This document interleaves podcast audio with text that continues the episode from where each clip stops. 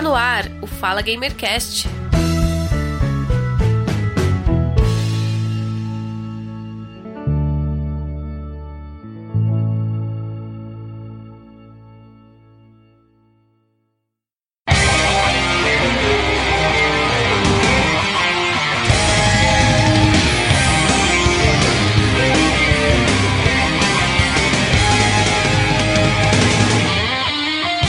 Olá, ouvintes! Eu sou o Giovanni Rezende e este é o Fala Gamercast 61.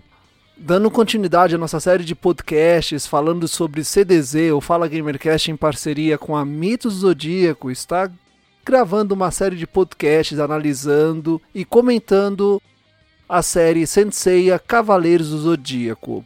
E eu estou aqui novamente com a Priscila para dar continuidade à, à segunda parte deste podcast falando sobre o arco Cavaleiros de Ouro.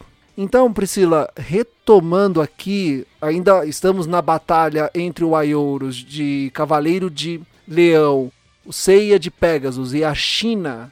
Antes disso, e aí você pode continuar na sua análise, eu fiquei impressionado com a capacidade em que o Cavaleiro de Ouro tem de regenerar outra pessoa, porque a China estava eliminada. Naquele golpe que o Aiolo mandou para o Seiya, pegou nas costas dela. Então, assim, ela estava com a guarda baixa, num ponto, acredito que sensível para qualquer cavaleiro, e ali já era o fim dela. Eu, pelo menos, imaginei que era o fim dela, mas o Aiolo tem compaixão por ela, meio que cura. Então ali explica pra gente, ele faz a cura, ele ressuscita, e aí você pode dar continuidade também explicando o que vai acontecer, depois aparece a Atena, e aí o, a, a luta com o Yoga e o Shun, depois a Atena explica para ele, e aí ele fica impressionado com o cosmo dela, mas mesmo assim ainda não acredita. Ele fala, ah, se eu dar um soco em você, não vai acontecer nada. Então, até esse ponto, né, que a Atena aparece, o que, que você pode comentar para nós? Então, o Aiolia, né, ele tem um poder de cura,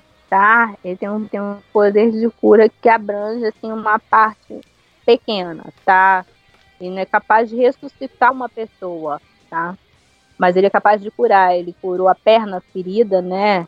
Se eu não me engano, do Ceia, depois da luta com ele mesmo lá na, na Casa de Leão, mas posteriormente a gente vai ver essa, esse uso dessa cura. Mas isso aí tem um pessoal que, que já remete essa passagem aí a uma lenda muito antiga sobre a, a lambida né, do leão, que a lambida do leão curava ferida, né, a saliva do leão curava ferida.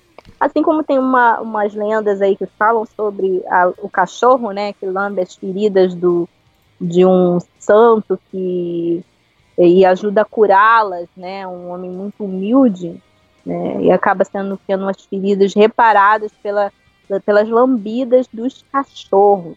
Então tem uma, uma lenda também que fala sobre essa, essa saliva do leão, tá?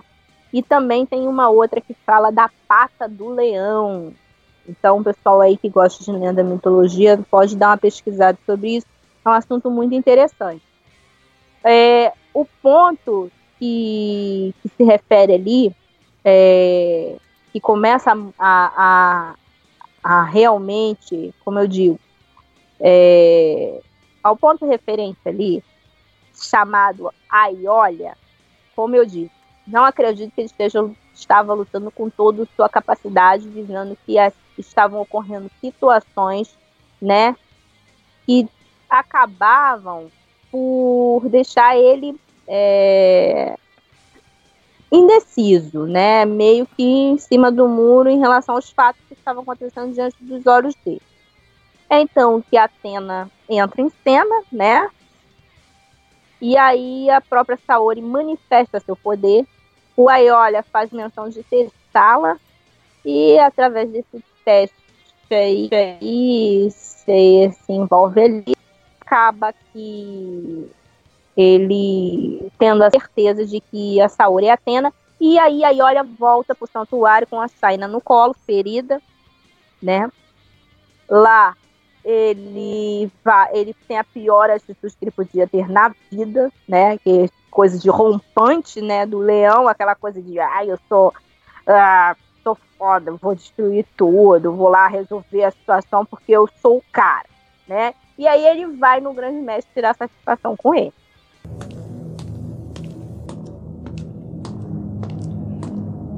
O que está vendo, Aioria? Por que você voltou? Você ainda não cumpriu as minhas ordens. Eu exijo ter uma audiência com Atena. você não pode. Atena não vê ninguém. Se tem alguma coisa a lhe dizer, eu farei. Está certo? Se tentar me impedir, eu haverei nem que tenha que derrotá-lo. Ficou louco, Aioria? Você não matou o inimigo e nem conseguiu a armadura de ouro de Sagitário. E agora me ameaça insistindo em ver Atena? Você é mesmo o irmão do traidor Aioros. Não pode quebrar o laço de sangue com seu irmão, não é? Os dois traíram Atena. Silêncio! O traidor é você! Atena não está na sala atrás de você. Tem agido como se ela realmente estivesse aí. Mas durante 13 anos ela não esteve aqui no santuário. Estou entendendo.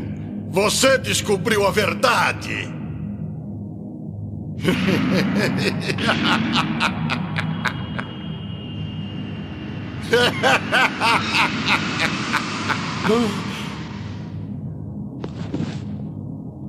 Agora não me resta mais nada a não ser matá-lo como matei a Iorius.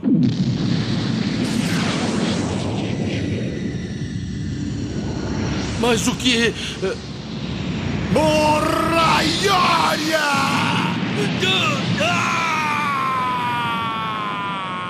É. E aí que começa a confusão toda é, entre ele e o Chaka e a famosa Batalha de Mil Dias. Gente, tem gente que duvida muito do poder de um Cavaleiro de Ouro, né? Eu falo, o que é uma batalha de mil dias, né? Vamos lá.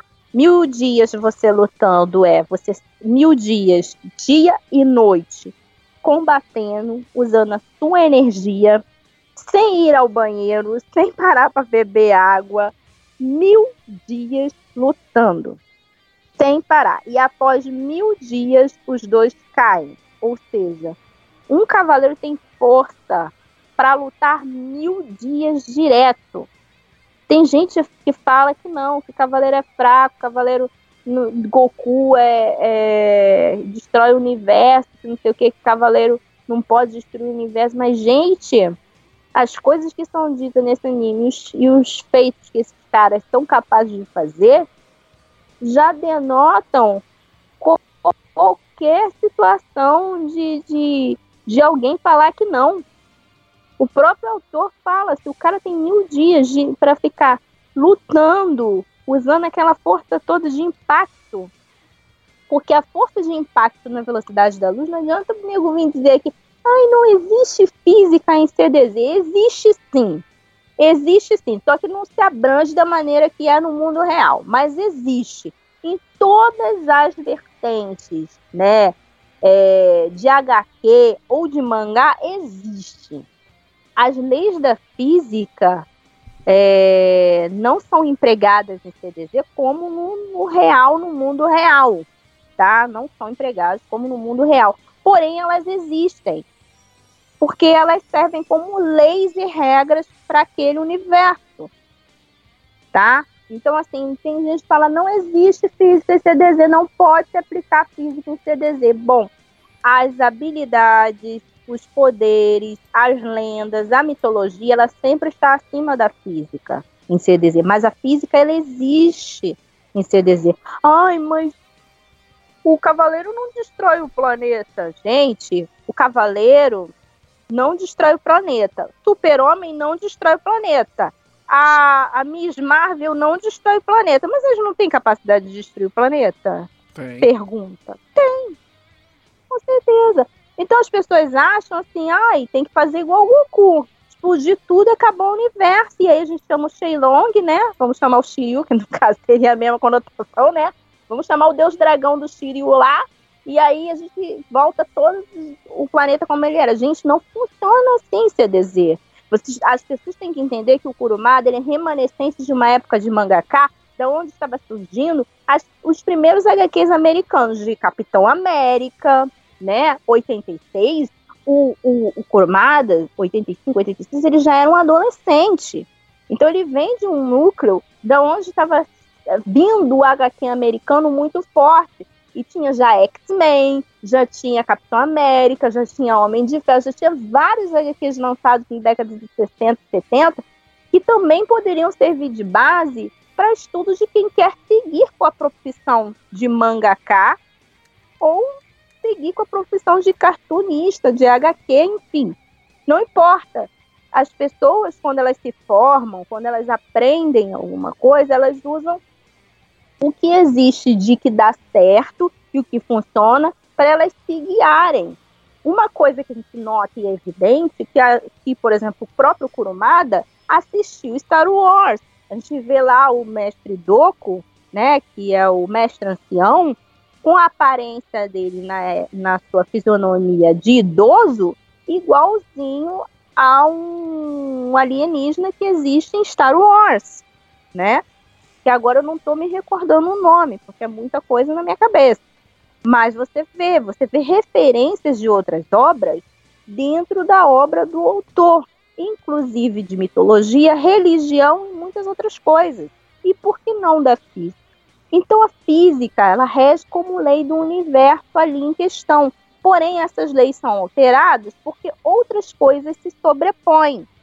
Né? Como, por exemplo, lá, a gente tem a sobreposição é, mitológica, ou seja, as forças né, é, das armaduras, né? aquele ouro daquela armadura não é o ouro que a gente conhece como o ouro ali que a gente recolhe da terra.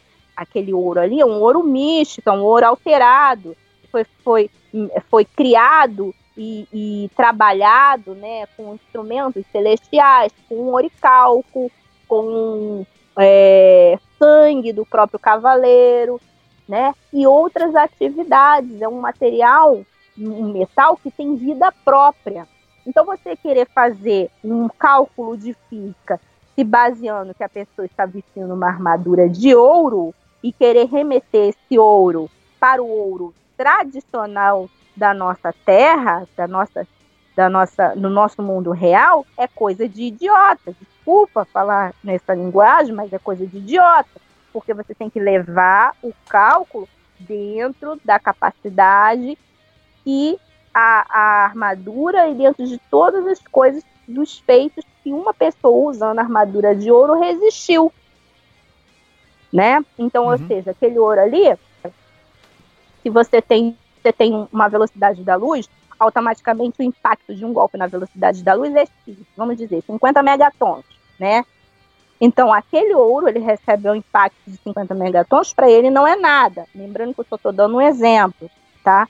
Para ele não é nada, ele não vai se quebrar com isso, aquela armadura. Mas se você pegar o ouro comum da nossa, nossa, nossa terra, terra normal, ele vai, vai desintegrar né? Vai uhum. desintegrar. Então as pessoas elas tentam é, elas tentam levar as coisas de uma maneira ou é ferro ou é fogo e não é assim, tá? Ah, mas uh, o Poseidon não é tão forte, ele ia levar 40 dias para inundar a Terra. Ele ia levar 40 dias para inundar a Terra porque a Terra é regida pelas leis do cenário da Terra. Ô, oh, Priscila, mas de onde você tira essa coisa que a Terra tem leis e cenários? Óbvio, todos os cenários de CDZ têm leis e regras. Por exemplo, o submundo. O submundo era atrelado à vida do próprio Hades. Aquele universo do submundo, ele não é um inferno, ele não é o ali, acho que aquilo ali é um inferno, não. O mundo do inferno é muito abaixo daquele mundo ali que o, que o Hades fazia.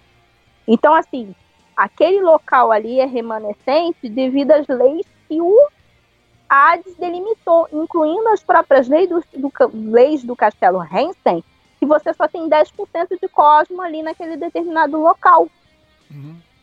A Terra é um local que, se a Atena morrer, a Terra não vai desaparecer. Em evidência é que não, porque ela é responsabilidade de Zeus. E Zeus já desapareceu indo para não sei aonde no universo e a Terra não desapareceu por causa disso. Aí você se pergunta por quê? Porque existem outros deuses que têm sua ligação natural com a Terra, como Apolo, deus do Sol, como Artemis, deusa da Lua, né? Como temos ali o próprio Poseidon, deus dos mares, né? E outros deuses que se atrelam à criação do mundo. Então, o cara falar, que nem o, o Ad falou, ah, eu vou destruir o planeta Terra, né? Vou fazer o grande eclipse e destruir. O que, que o Poseidon fez? Vendo que a Atena estava se dando mal, ele foi lá e interviu. Mandou as armaduras para o Muro da Lamentação. E se não fosse o Poseidon, ia ser outro deus. Porque estão todos querendo uma coisa, o reino da terra. E se, se leva-se um tempo para destruir esse reino, obviamente que a força de capacidade de um cavaleiro, por mais que seja desmedida, ele não vai executar ela de uma maneira ao qual ele possa destruir o planeta. Lembrando que o Saga, nos seus melhores de ataque, que a gente viu no episódio passado, ele cobriu quase metade da circunferência da Terra com um golpe indo da Grécia até o arquipélago das Ilhas Fênix, se, se chegaria mais ou menos ali na Austrália. Então as coisas não funcionam dessa maneira, tá? E ali eles têm esse combate, o Saka e o Aiolia, de mil dias, e com certeza causaria uma destruição muito grande no santuário muito grande do santuário. Eles iam começar uma luta ali naquela sala, né? E, e a gente também tem que entender que o santuário tem leis que são regidas ali. Por exemplo, a Atena fez um dome, né, ali no santuário, que é a cúpula de Atena protetora, ao qual você tem leis que regem o santuário, que você, por exemplo, não pode usar teleporte entre as 12 casas, você não pode fazer uma série de coisas que são leis vigentes daquele cenário, só daquele cenário ali do santuário. Aí você vai falar assim, ah, eles iam destruir a casa, né, lá e tudo, o templo. Poderia. Agora eles iam destruir a Grécia inteira? Talvez não. Não existem outros cavaleiros no entorno que não iriam permitir uma coisa dessa? Então ali a gente tem uma batalha de mil dias, e eu quero deixar bem claro que essa batalha realmente era uma batalha de poderes de alto nível de impacto. Chaka e Aiolia. Porém, o grande mestre ardiloso, né, um fanfarrão que ele é, foi lá e no meio da confusão pegou a Aiolia desprevenido e tacou-lhe um satã imperial nele, que fez ele é, cair no ataque e acabar obedecendo o grande mestre contra a vontade. E decretou que ele só sairia daquela técnica ali se ele visse alguém morrer na frente dele, tá? Então é aí que o Aiolia passa a ficar sob controle do grande mestre, tá? E fora de si, tá certo? Então, assim, aí entra, poxa, mas lá no final das 12 casas o Ikki recebe o Satã Imperial dá uma burlada lá, nem, mas ele não cai no ataque. E o Aiolia, que é um cavaleiro de ouro, caiu nesse ataque. Por que ele não desperta? É aquilo que eu falei. Cada um é especializado naquilo que ele melhor se doutrina. Tá certo? O, o Ikki, ele é doutrinado no ataque psíquico. Seria aquele ataque golpe fantasma de Fênix. Então é um ataque muito semelhante. Logo, ele consegue entender o funcionamento do mesmo e saber driblar qualquer tipo de ilusão provocada, tanto que ele não cai na ilusão do caso de Limíades e outro, em outras lutas mais para frente. Já o Aiolia, ele é um cara focado em outro tipo de ataque, né? Ataque de campo, né? Ele faz um relâmpago de plasma, é um ataque que você vê que ele, ele, ele alcança uma determinada área, determinada área e também ataque de impacto. Ele não é um cavaleiro voltado para a parte psíquica. Então, logo, ele vai ter uma certa queda em cair em ataques psíquicos. Então, as pessoas têm que saber separar as habilidades dos cavaleiros e a, os golpes da constelação. Porque uma coisa é você fazer o golpe da constelação, outra coisa é o seu desenvolvimento de habilidade. E ele muda. Tanto que não é todo mundo que tem teleporte, não é todo mundo que se comunica através de telepatia, não é todo mundo que lê pensamentos de todo mundo, não é mesmo? Então é assim que existe essa diversidade entre cavaleiros. O mestre ancião, ele lembra muito o mestre Yoda em Star Wars. Isso, Yoda. Eu não me recordava desse nome. o quê?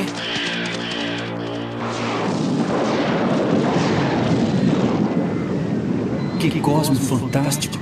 Mas é uma energia muito agressiva.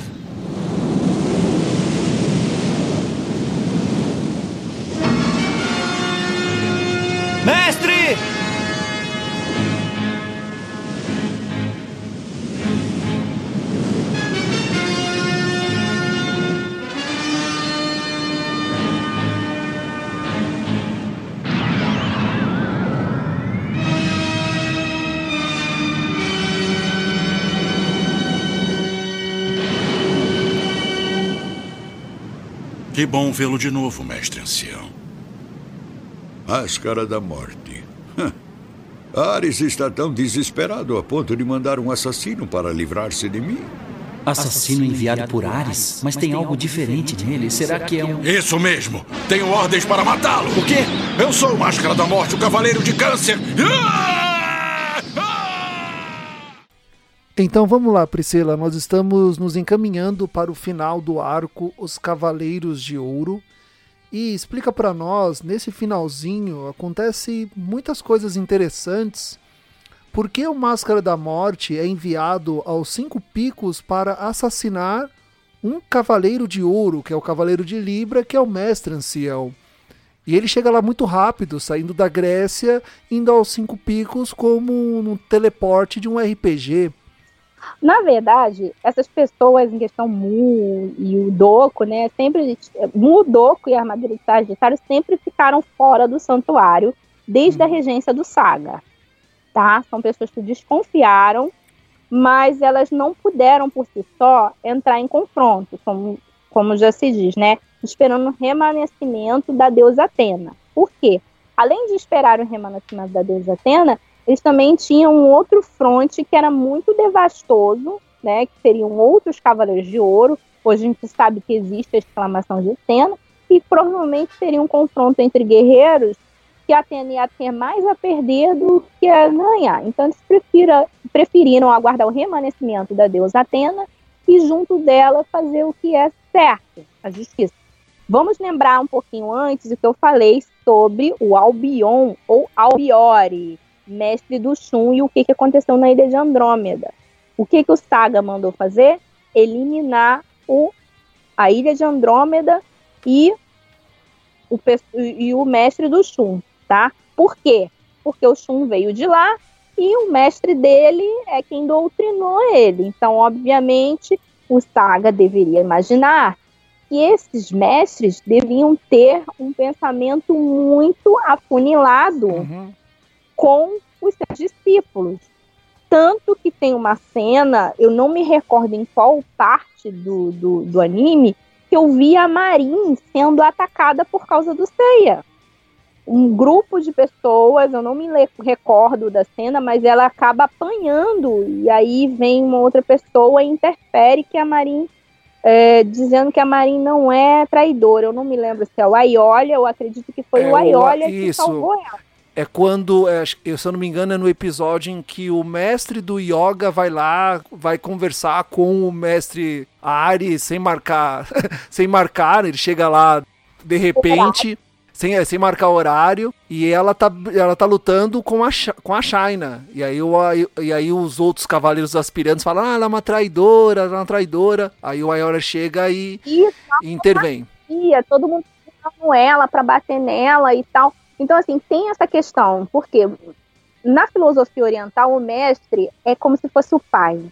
Então, o filho não deve pensar muito diferente do pai, né? Então, assim, olha, meio que parece que você ensinou algo errado, né? Então, você também vai, vai padecer por conta disso. Então, como estava aberta a caçada, a temporada né, de caça aos mestres, né? O Doco não ia estar fora disso, não é mesmo? Então, ele ia ser catado. E o Máscara da Morte vai pra lá, também todo narcisista, todo se achando, porque, ah, o Doco tá velho, ele tá quase morto, né? Ele tem umas palavras lá que ele fala pro Doco lá, que ele tá velho, não sei o quê, Uhum, que não sei o que lá. O Siriu vai lá peitar o Máscara da Morte.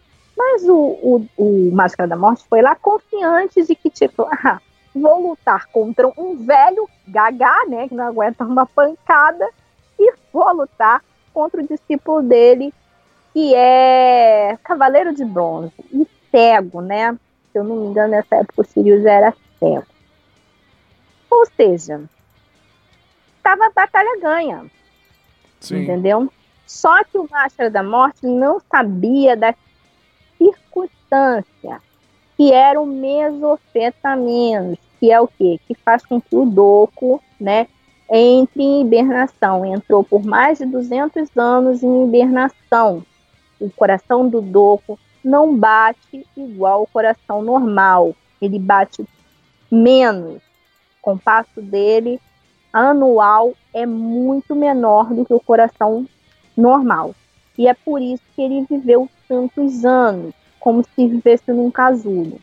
E é óbvio que se fosse necessário naquela, naquele momento, o Doku iria sim remanescer seus poderes verdadeiros para enfrentar o Máscara da Morte, não tenha dúvida. Porém, o Mu chega, né? O Mu chega. Naquela chegada ali do Mu, ali acabou a vida do Máscara da Morte, porque ele estava todo, todo, ele já não quis mais lutar, né? Já viu que ele mudou, né? A posição dele ali e tudo, e aí ele meteu o pé dali e tal fora. Uhum. Uma coisa que acontece em relação à chegada dele, né? Todo mundo, todo mundo não, muita gente, tá? Dá créditos ao Máscara da Morte como se ele fosse um teleporte, né? Uma pessoa que se teleportou para ali.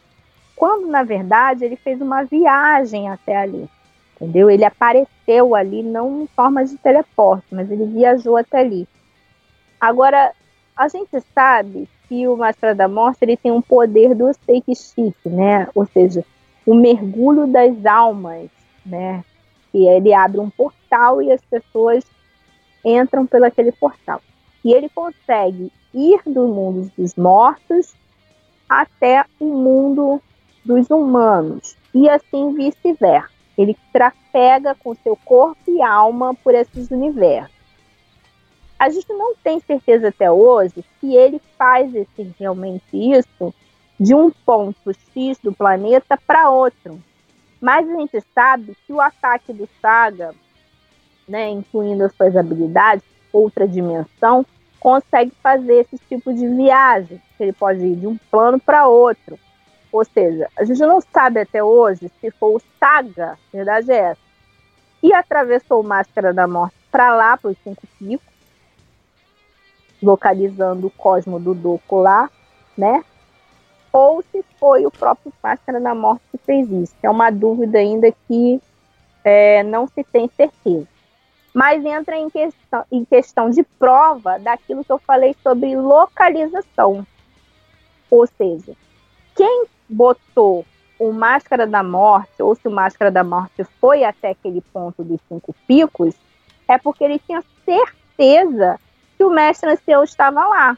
Ou seja, ele Uhum. localizou ele sensorialmente. É isso que eu falo. Então, por que não se localizou a armadura de ouro de Sagitário? Porque, obviamente, foi feita alguma, alguma coisa que não dava para localizar ela de alguma maneira ali. Tá certo? Então, esse ponto aí fica em dúvida, que a gente não sabe se o, se o Máscara da Morte migrou realmente para lá, através da habilidade de uma viagem de um ponto a outro do planeta. E que ele é bem espertinho, porque na hora de lutar contra o Mu, ele saiu fora e falou. Eu não vou lutar contra dois, é, dois Cavaleiros de Ouro. É, naquele momento ele fugiu da luta contra o Mu. Isso. Agora, uma outra, uma outra questão aí também bem interessante. Eu até entendo do mestre ancião não contar para o Shiryu que ele é o mestre da casa de Libra. Mas o Kiki, ele sempre tá com o Mu e ele não sabia. Por que eles esconderam isso? É algo relevante? É algo relevante, sim. Você saber determinadas coisas, né? Às vezes você saber demais, isso pode te colocar em situações difíceis, né? Vamos tentar analisar de um modo mais é, é, assim categórico, né? A gente vê isso muito. Por exemplo, você tem um, um pai, né, que é juiz, vamos dizer, juiz criminal, uhum. né? Só que seu pai fala para você que você é advogado. Vem uma pessoa, um bandido, né, segura você e fala assim, ah, mas você é filho daquele juiz. Você vai falar, não, meu pai é advogado. Você vai jurar ah, e sua face vai falar, né, eternamente que ele é advogado, porque é a realidade que você crê. A mesma coisa o Kiki. Você é discípulo de um cavaleiro de ouro. Ele vai dizer: Não, eu nunca fui discípulo de cavaleiro de ouro nenhum, você está enganado. Então, isso dá o benefício da dúvida quem está indagando para te descobrir, para te para pegar informação sobre você, para poder te prejudicar de alguma maneira ou até se vingar de quem está próximo de você. Então, acredito que esse seja o motivo que o Shiryu e o Kiki não sabiam que seus respectivos mestres eram cavaleiros de ouro. Atacar o mestre é a mesma coisa que trair Atena. Você é um dos cavaleiros de ouro. Sim. Assim como você também é Chaka de Virgem. Aioria. Desista e trate de se retirar daqui, do contrário, terei que derrotar você. Eu não posso enquanto não vir Atena, Chaka. É que eu não tenho tempo para entrar em detalhes agora, mas creio que é você quem deve se retirar. Chaka, a Ioria não merece piedade. Mate esse traidor! Vai tentar a sorte? Não há opção. Se nós dois, que somos Cavaleiros de Ouro, resolvermos lutar um contra o outro, ambos podemos desaparecer. Ou iniciaremos uma guerra de mil dias. Não hesite, Chaka! Ataque-o! Então, Priscila, o que é possível entender da luta entre o Chaka de Virgem e o Aiolia de Leão? E depois, explica para nós algo que não faz muito sentido, aquele passeio dos cavaleiros de bronze a caminho das doze casas, e eles encontram um estranho no meio do caminho que os guia até a primeira casa. E aí tem aquela confusão toda e uma flecha dourada acerta o peito da Saori quatro cavaleiros de bronze que passaram pelas mais dolorosas e complicadas batalhas até chegar nas doze casas. Não viu uma flecha atingindo o peito da Saori? Bom, o que, que a gente entende da luta do, do Saka e do Aiolia? Parem de falar que o Saga é mais forte, parem de falar que o Afrodite é mais forte, parem de falar que o Shun é mais forte, parem de dizer que Cavaleiros de Ouro tem um que é mais forte do que o outro que não tem. Todos têm o mesmo nível de poder. Só que uns são, uns são melhores do que outros em algumas categorias, porque cada um deles foi criado para servir no exército de Atena com perícia moral e perícia é, de poder dentro daquilo que eles se incumbem em fazer se é dano em área, é dano em área, se é dano de precisão, é dano de precisão, se é armamento, é com armamento, se é com, com, com elemento é, ou vegetal, ou com térmico, como o, um cavaleiro térmico, que nem o, o, o cavaleiro de aquário. Cada um é bom naquilo que faz, mas quando esses poderes se defrontam, tá? Todos têm equivalência todos têm equivalência. Dentro da sua. Ah, mas o Afrodite tem a rosa lá, ele não ia fazer nada. Quem disse? Ele tem a maneira dele estratégica de luta com, com o material que ele tem disponível.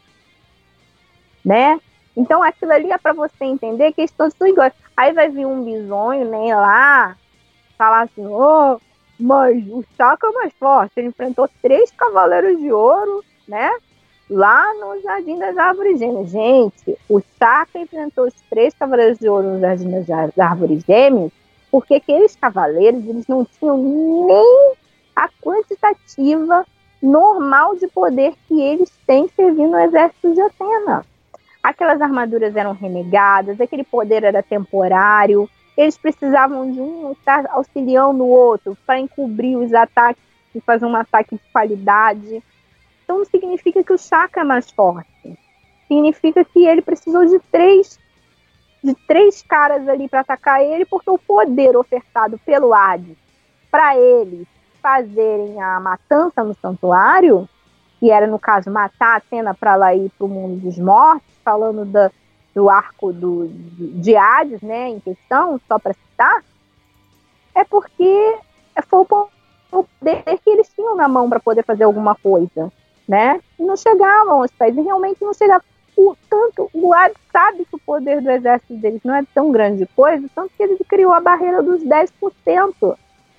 Ele sabia que o Cavaleiro de Ouro podia chegar ali e arrebentar com, com os unhas dele.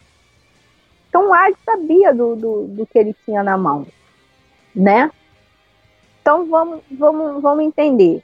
Poderes nivelados, tá? Poderes equivalentes. A, a, pode ocorrer acerto?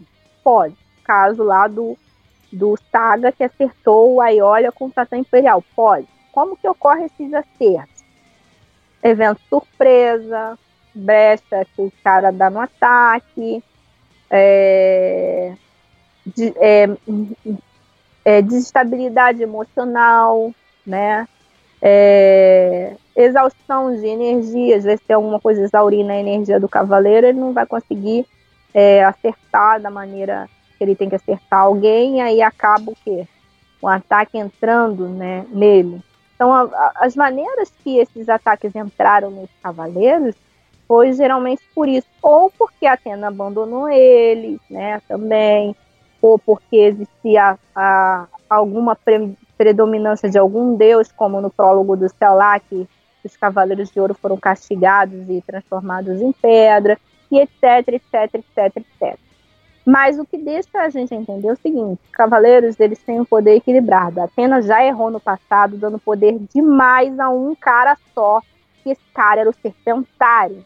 Isso é canônico. A Atena não é burra e ela não fez isso novamente. Ela dividiu o poder entre eles e fez com que seu exército ficasse equilibrado. Tá?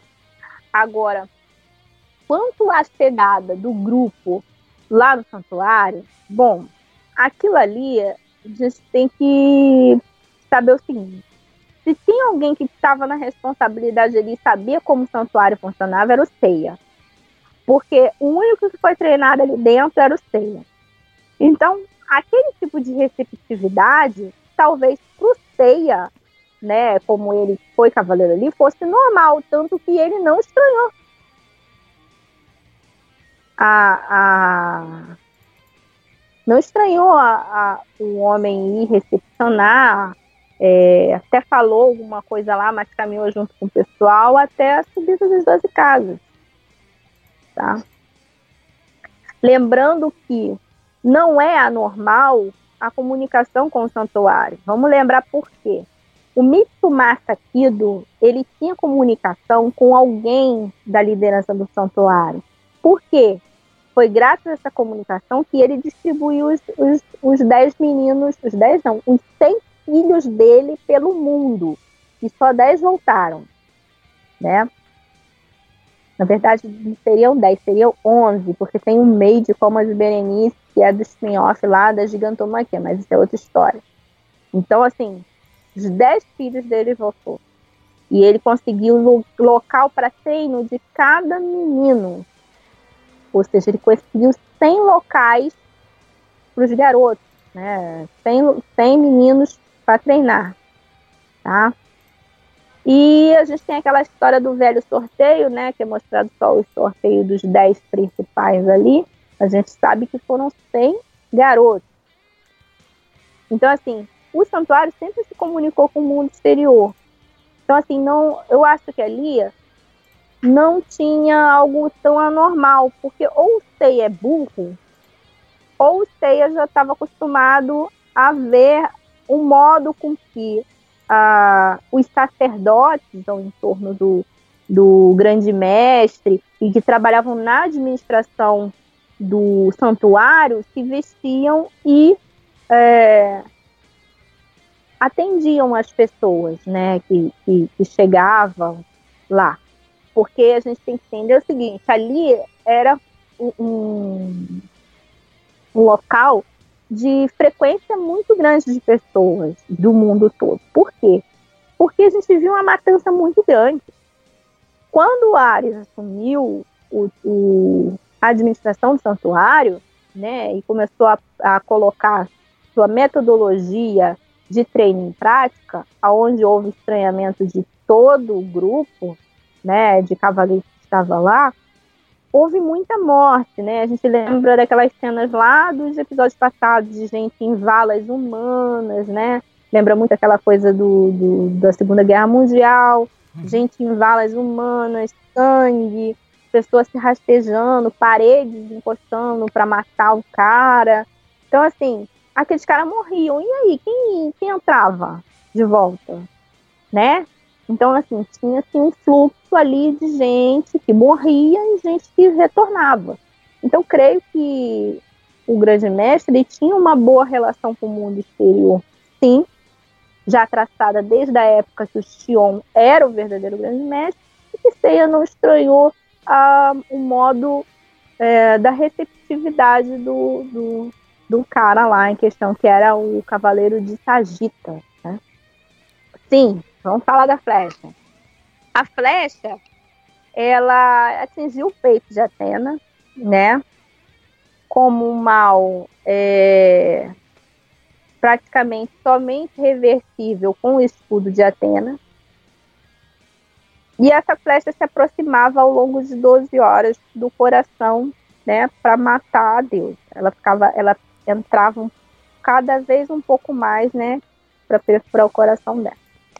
E aí você pergunta, Priscila, mas Atena é Atena, ela é uma deusa. E existe lei que podem fazer reforçar qualquer ataque. Se a própria Atena, um episódio atrás, estava lá de braços abertos, pronto para receber um ataque do E olha, por que a Atena ela vai e se deixa receber uma flecha no peito daquela de um cavaleiro de prata. Né? E aí a gente fala o seguinte: bom, Atena, ela é uma deusa estratégica, tá? Ela é a deusa da, da sabedoria também. É uma deusa que nasceu da cabeça de Zeus. Né? Ela não foi gerada por mulher alguma ela foi gerada da, do cérebro, da mente do, de Deus. Tá? Quando Atena nasceu, quem ajudou ela a sair dali, se eu não me engano, foi Hefesto.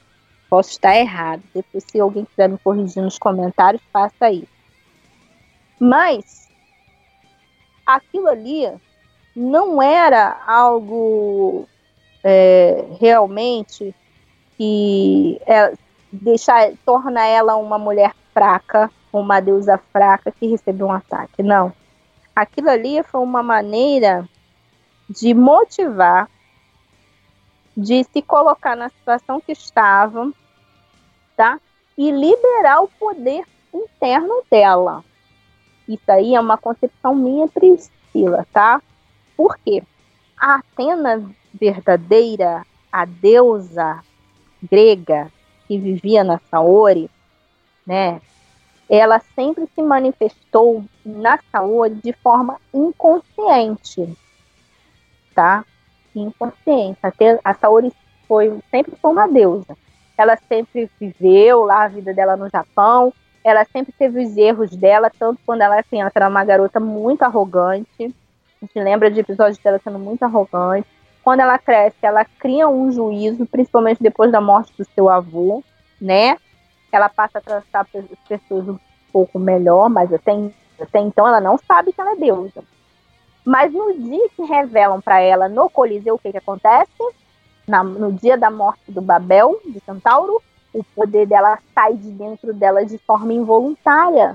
Aquele poder começa a desencadear ali e banhar todos aqueles cavaleiros que estavam ali. E o Babel fala com ela e ela fala: Não, na próxima encarnação nós vamos lutar juntos. E o, e o Babel morre com lágrimas nos olhos. Nossa, como que essa Ori passou de, de A para B? Como ela virou da água para o vinho? Ficou essa coisa toda. Por quê? Porque o poder de Atena em Saori, ele sempre se manifesta e sempre se manifestou nessa fase inicial de maneira inconsciente. E nem sempre em sua totalidade, como é o caso do acidente da Ilha da Rainha da Morte, aonde toda aquela população que estava lá morreu e a pobre da Saori só conseguiu salvar os quatro cavaleiros de bronze. Então, assim, esse poder ele não estava assim solto, assim, ah, eu agora vou levantar aqui o báculo e vou tacar na cara desse desse marginal aqui, vou derrotar todo mundo e vou subir as 12 casas que nem a diva. Não, não era nada disso. Era é um poder que estava no inconsciente. Não, talvez eu eu acredito que aquilo foi de uma maneira proposital, a própria a própria essência divina que vivia dentro da Saori não acendeu nenhuma protetiva para a mesma, o que ocasionou o acerto e posteriormente ela como divindade de, e não como menina, como garota Saori, tá? Mas como divindade, ela acompanhou muito melhor os cavaleiros do que se ela tivesse subindo junto com eles. Você tá entendendo? Por quê? Se ela fosse subir com eles, era, era, um, era um grau de risco a mais, ela podia estar ali no meio da batalha, né? Ia ter aquela questão toda, blá blá blá blá blá, blá né? E ela ali embaixo, na primeira casa, protegida e tal, o inconsciente dela acessava ó, muito mais fácil uh, a mente dos cavaleiros, o poder que ela mandava para eles era muito mais eficaz. E só não foi tão eficaz, por quê? Porque a alma da cena estava na entrada do Yumuri. Ou seja, a Atena não estava no plano terrestre enviando arma, é, enviando, enviando poder diretamente. A gente chegou até ver ela deitada e a aura de Atena manifestando no corpo. É por quê? Porque o espírito dela não estava desprendido do corpo, tá? Ou seja, ela não estava em morte eminente. Ela estava num estágio, como se diz hoje, é uma é como se fosse um coma consciente. Ou seja, a alma dela se manifesta no Yomoto, a, inclusive na luta do Máscara da Morte com Shiryu, a Atena, que estava no Yomoto, consciente, fala com o próprio Shiryu, dizendo para ele que ele deveria voltar e manda ele de volta para casa de câncer, tá? Por quê? Porque ela tem acesso a, é, foi a melhor maneira que ela talvez como deusa estratégica, usou para conseguir acesso a esses guerreiros e auxiliá-los à distância muito melhor do que se ela tivesse presente com a barreira, né, do consciente da Saori normal, que estaria acordada, para se manifestar diretamente contra os cavaleiros, tá? Então ela não, não, não, não conseguiu, é, talvez ela tivesse uma pendência nesse sentido e não conseguiu é, não conseguia usufruir melhor do poder se não fosse da maneira que tivesse ali. Entendeu? Então, essa é minha concepção. Priscila, que eu entendo, da base Atena, que ela fez aquilo de propósito. Lembrando que Atena se põe em risco em outras em outras histórias, né, em outras sagas, de formas diferentes, mas que no final ela sempre sai vitoriosa. Entendeu? Porque é a maneira estratégica que ela alça de alcançar sempre a vitória.